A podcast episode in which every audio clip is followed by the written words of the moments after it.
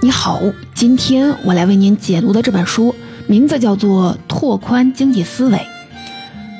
首先呢，我们从书中的两个故事来说起。第一个故事叫做“一张大饼引发的骚乱”。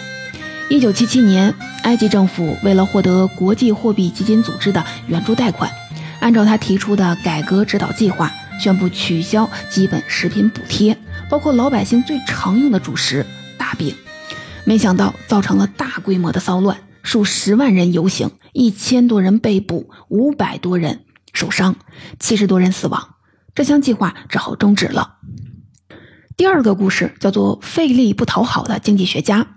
一九九一年，时任世界银行首席经济学家萨默斯签署了一份备忘录，提出世界银行应该鼓励发达国家把污染产业向发展中国家迁移。因为这样啊，对双方都有好处，结果引发了巨大争议。萨默斯不得不公开道歉。这两个故事反映了本书的一个观点：单一的经济学思维在现实当中有时行不通。我们要将人文视角引入经济研究，才能让经济理论更贴近现实，提出更有效的建议。当然了，作为个人，也应该把经济思维和人文素养结合起来，拓宽我们考虑问题的思路和眼界。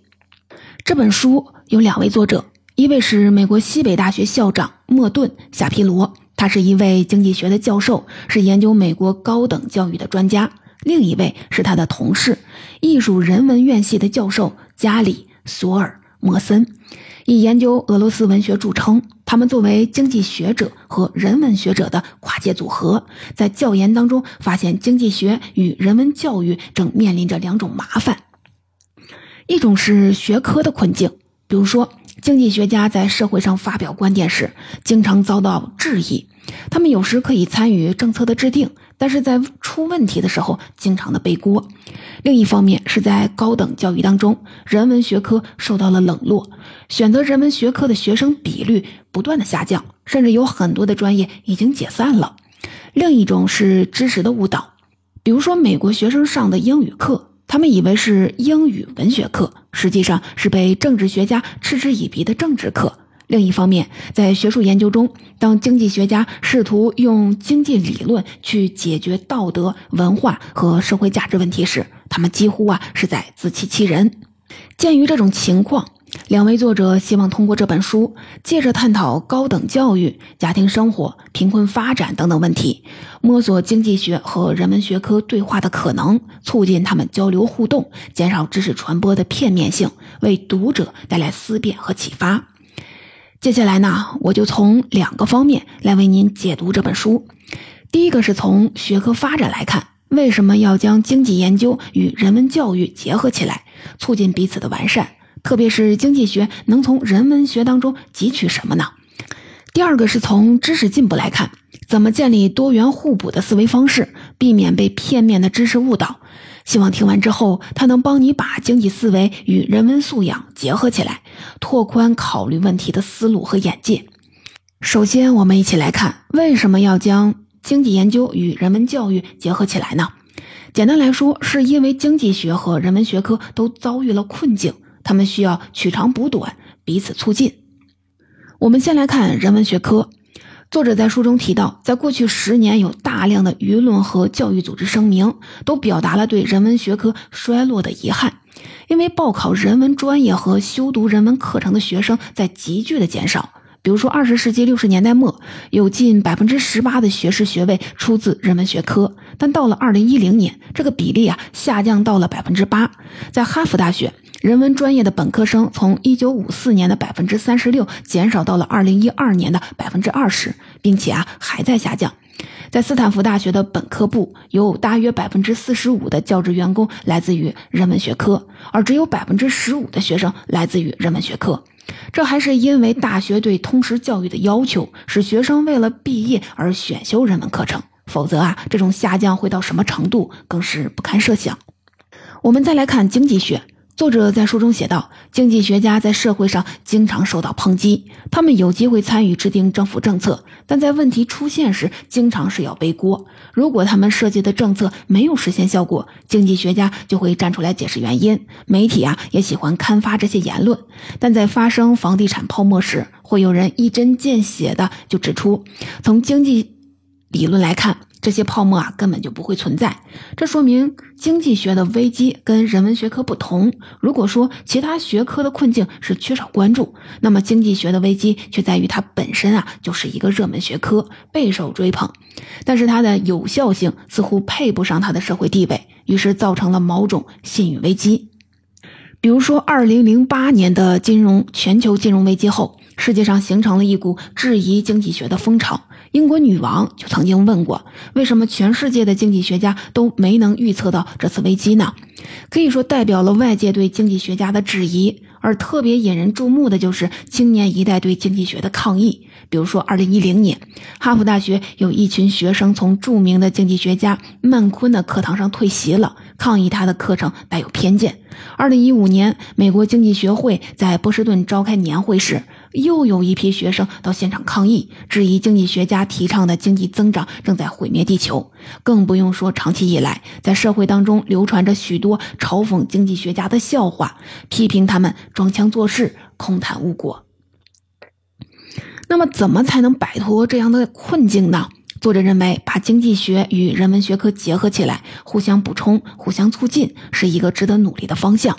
当然了，书中重点说的是经济学对人文学科的借鉴，因为在他们来看，经济学之所以缺乏解释力，或者在很多问题上声誉不佳，就是缺乏人文精神和人文视角造成的。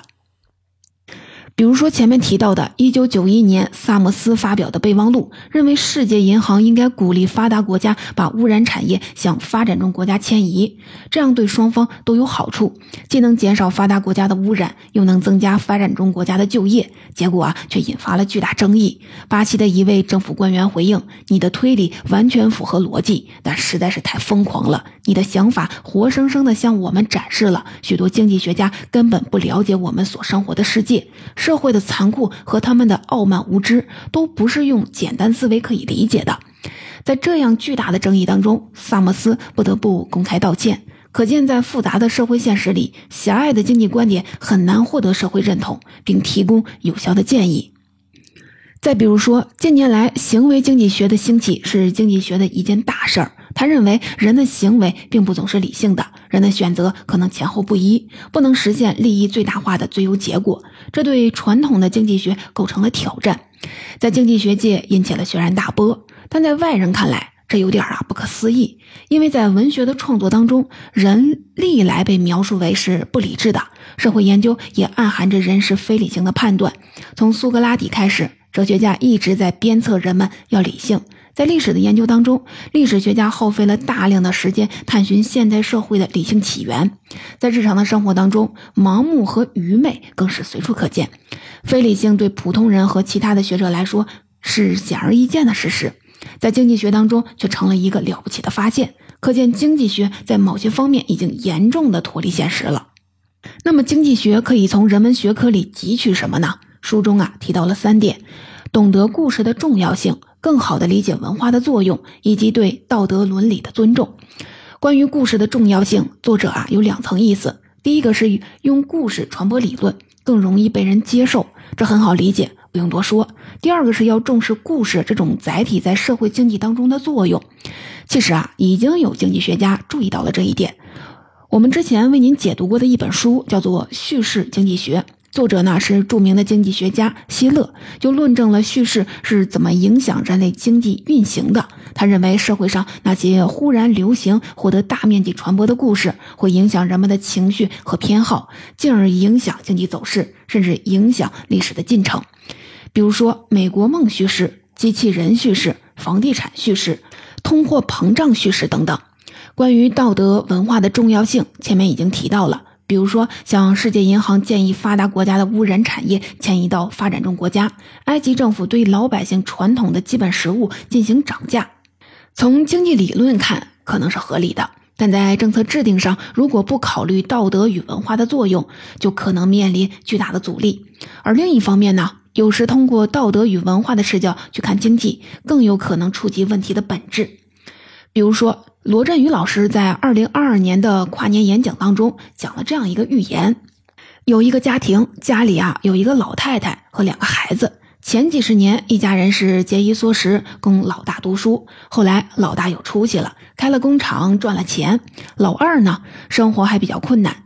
那么，这个老太太会怎么处理两个孩子的关系呢？她可能会这么做：第一呢，想方设法让老大拉扯老二一把，可能是金钱上的，可能是机会上的。第二呢，他也会敦促老二向老大学习，要领老大的情。第三呢，他希望老大拉扯老二的这个情分不是按固定的月份给钱，而是更走心的安排。比如说，经常的送盘饺子，或者带着老二去见见世面。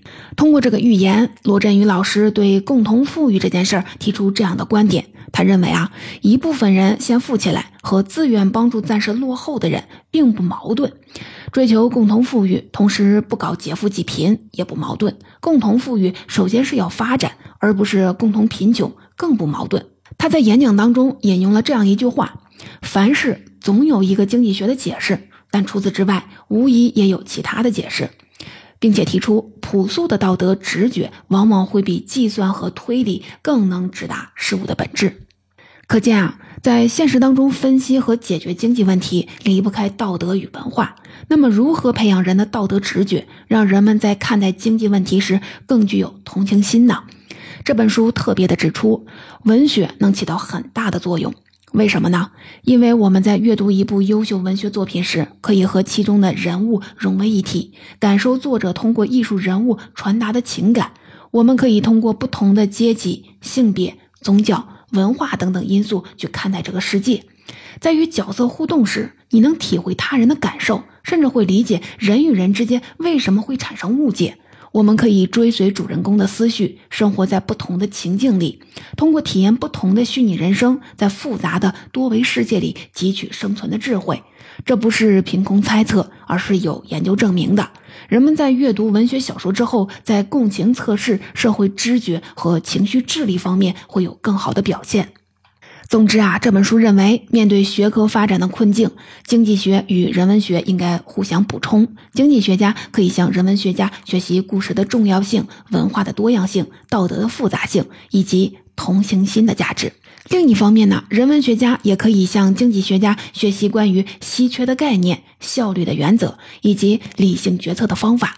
因为在资源有限时，高效使用资源既是一个经济问题，也是一个道德问题。有时，即便从伦理学角度来看，市场解决方案也可以让社会状况变得更好。他们两者的交流与结合，能为各自的发展带来新的契机。但是啊，作为一个普通的读者，而不是科研教育人员，又能从这本书当中获得什么启示呢？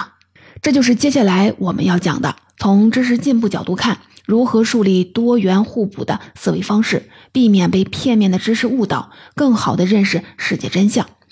说到这一点，就要提到学术发展当中一个著名的现象——刺猬和狐狸的对比。它源自古希腊诗人阿奇洛克斯写的一句话。狐狸知道很多事情，但是刺猬啊知道一件大事儿。后来人们就用刺猬比喻专注精深的学者，而狐狸呢代表多维广博的学者。这两类学者都在人类知识创造当中发挥了重要的作用。比如说，在学术思想史上，柏拉图就是典型的刺猬派学者，他喜欢通过理性推导构建人类社会的理想蓝图；而亚里士多德则是典型的狐狸型学者，他喜欢通过调查研究揭示事物的多样性。此外呢，像但丁、莱布尼茨、黑格尔、弗洛伊德等人都属于刺猬派学者，而像莎士比亚、达尔文、休谟、维特根斯坦等人都属于狐狸型学者。这两类学者最重要的区别就在于，刺猬派学者喜欢用一个概念、一套模型来解释世界，把复杂现象归结为简单原理，以不变应万变。而狐狸型学者则喜欢通过多个视角来看待事物，注重单一现象背后的复杂原因，善于全面总结、随机应变。这种划分对普通人有何借鉴呢？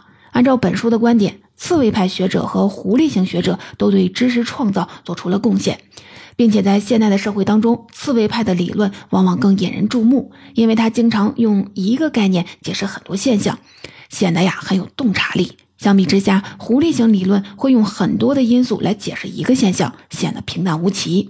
刺猬派的理论一以贯之，结论明确；狐狸型的观点繁琐多变，模棱两可。因此啊，刺猬派学者在吸引眼球的竞争当中会占优势。但是作者认为，在社会经济决策当中，我们更应该信任狐狸型学者，因为在这些问题上，狐狸型的判断往往比刺猬派更可靠。那这到底是为什么呢？因为在作者看来，刺猬派学者为了追求简洁明了、一以贯之，会忽略掉很多真实世界的信息，甚至在学理论证当中以偏概全，对事物真相产生扭曲。相比之下呢，狐狸型学者的观点虽然平淡无奇，但是对事物的判断比较谨慎，并且愿意根据反面信息修正自己的看法，所以啊，即便不是一观正确，也不至于太离谱。下面我们就根据书中提供的例证，挑选一个代表人物和一个典型议题来说明作者的观点。你可能知道有个概念叫做经济学帝国主义，说的是用经济学方法分析一切人类行为，并且压倒其他社会学科的倾向，包括道德、文化、家庭、法律等等。而本书认为，刺猬派学者的代表人物就是持这种态度的经济学家加里·贝克尔，他为此获得了一九九二年的诺贝尔经济学奖。作者认为贝克尔是一位优秀的经济学家，同时指出他的影响很大程度上来自于经济学帝国主义给人们的震撼。但正是为了追求这种简洁明了、一以贯之的效果，贝克尔的理论出现了偏颇，甚至出现了某种误导。比如说，贝克尔认为所有人类行为都可以看作是从一组稳定的偏好当中，通过收益成本分析和理性的选择获得最大效用的过程，这是他的理论核心。而稳定的偏好也就意味着人的偏好不会随着时间推移发生重大的变化，富人和穷人之间，甚至不同的社会文化当中的人们之间不会有太大的差异，这样才能为所有的人类行为提供一个统一的解释框架。那么人的偏好是否是稳定一致的呢？这本书的作者认为，从现实和人文的角度看，它是会变的。几千年来，人们用基本的价值观的转变来描述成长的过程。在生活当中，随着错误、失败和悲剧性事件的发生，人的性格也可能发生变化。这就是现实主义小说的叙事。随着角色做出不同的选择，他们将经历不同的人生，人物的性格也会潜移默化地发生改变。甚至从整个历史发展的过程来看，人类的理性程度和价值偏好也是在演进的。但是在贝克尔的理论当中，人的偏好被压缩在了一个统一的模子里，跨越种族与文化，放之四海而皆准。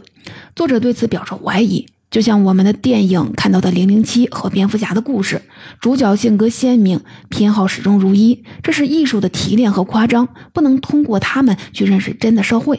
但是在贝克尔的理论当中，他对高度简化的人类偏好充满了信心，认为可以用它来解释婚姻、家庭、犯罪、法律等一切人类的行为。作者认为啊，这是不可靠的。当然了，贝克尔有自己的说法。他认为，除非我们假设人的偏好稳定，否则就无法做有效的经济分析。因为如果对任何社会变化，我们都可以说是由于人的偏好变了，这就失去了解释的意义。因此啊，必须假定人的偏好是稳定的。作者认为贝克尔的说法是有道理的，但同时呢，他又陷入了循环论证。为了建立理论，必须承认某种假定，然后又通过这套理论证明了这个假定。就像有人说，如果你相信心灵按摩，你一定会更快乐；如果你没有变得更快乐，那就是没有真的相信心灵按摩，是同样的道理。这样的循环论证，在作者看来，大量存在于刺猬派的知识方法论当中。比如说，如果他们提出的政策建议没有像预期的那样解决问题，他们会说，如果没有这项政策，情况会变得更糟。如果他们预测的事件没能如期而至，他们会说，差点就实现了。或者是因为人们听了他们的预测并采取相应的行动，才导致这种状况没有发生。总之啊，如果事实符合理论，就证明理论是正确的；如果事实不合理论，就证明理论没有得到执行。这样当然能做到一以贯之，以不变应万变。但很显然，这种方法是有误导性的，很容易让人不撞南墙不回头，甚至啊一条道走到黑。